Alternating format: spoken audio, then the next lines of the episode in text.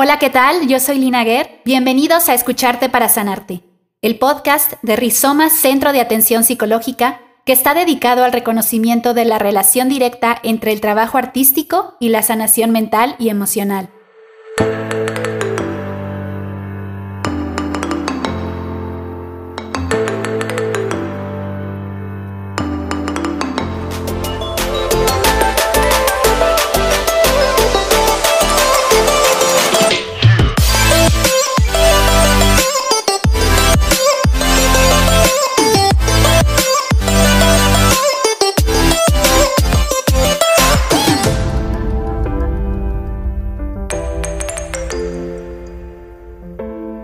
Durante esta primera temporada presentaremos algunos artistas que han utilizado el arte como herramienta de sanación, con la finalidad de dar a conocer un poco de su vida y obra y compartir con ustedes los beneficios integrales que brinda el trabajo arte terapéutico.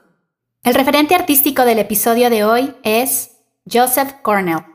Joseph Cornell fue un artista visual estadounidense que nace en 1903 y muere en 1972.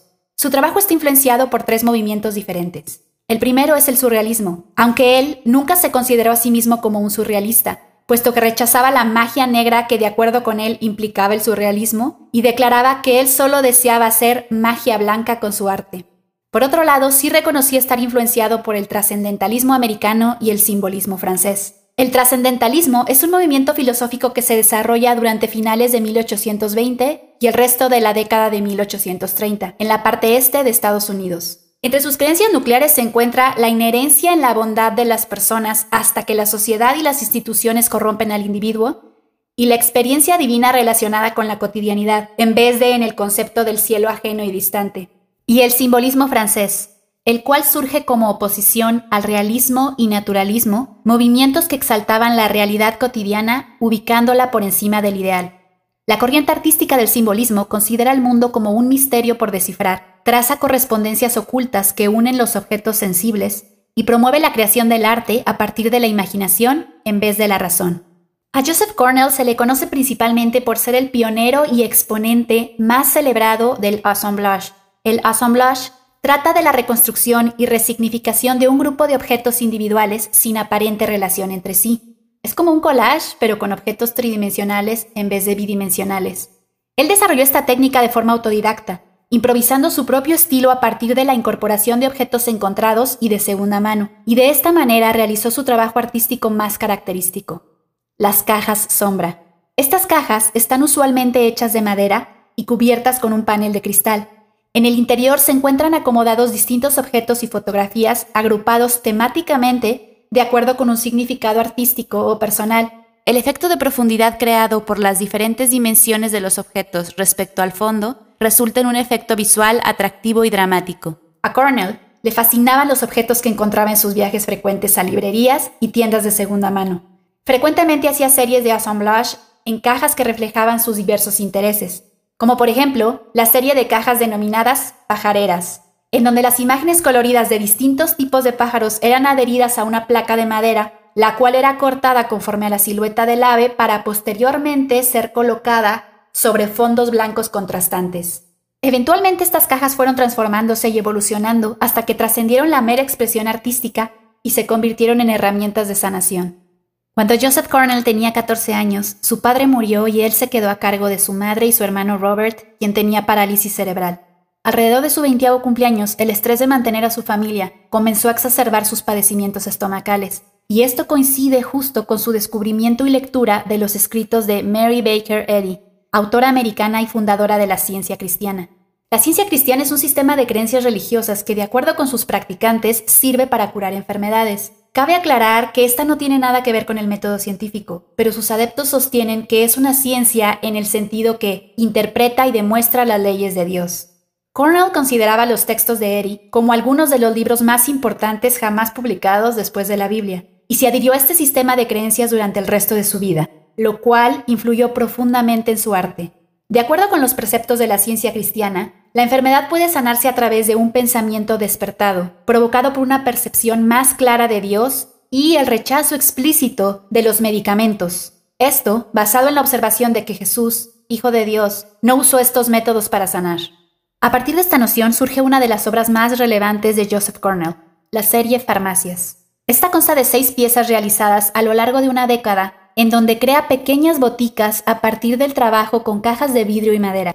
Cada caja exhibe cuatro hileras con cinco frascos de cristal, y estos a su vez contienen objetos o sustancias con connotaciones poéticas, como por ejemplo papel impreso, laminilla pintada, conchas de mar, plumas de pájaro, alas de mariposa, arena, azufre, agua, papel aluminio, fibra, virutas de madera, alambre de cobre, huesos de fruta, pintura dorada, corcho, hojas secas, entre otros. Cada uno de estos frascos ha sido imbuido con un simbolismo talismánico, determinado de acuerdo con un significado de orden ajeno y misterioso, puesto que los poderes y propiedades de estos frascos permanecen desconocidos.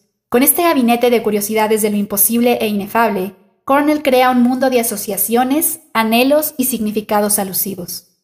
Y por supuesto que esta obra tiene profundas ramificaciones personales para el artista. El título, Farmacias, parece hacer referencia a la medicina y la sanación.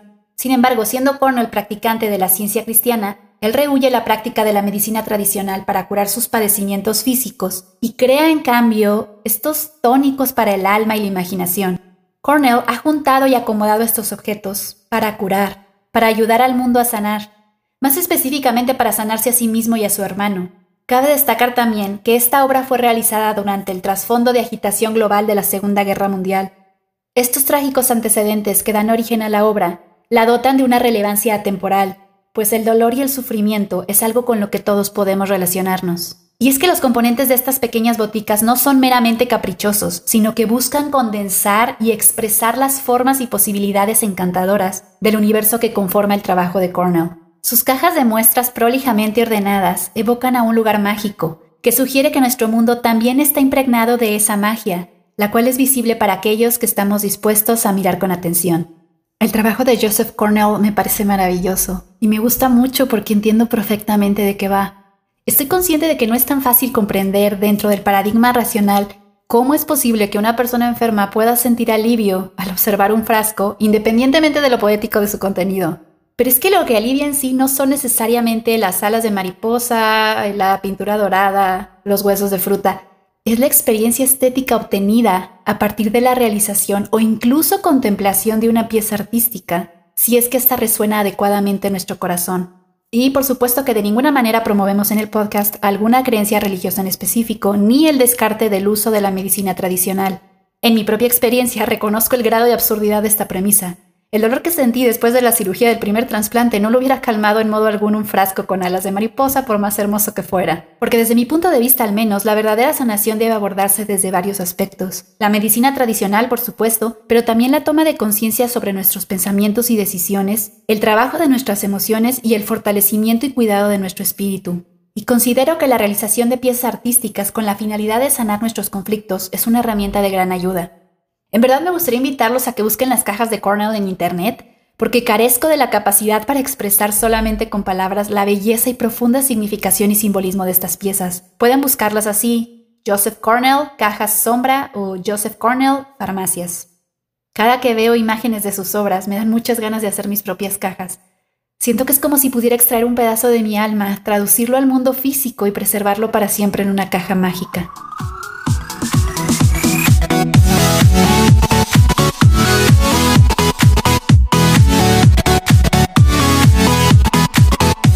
Gracias por habernos escuchado, esperamos que haya sido de su agrado.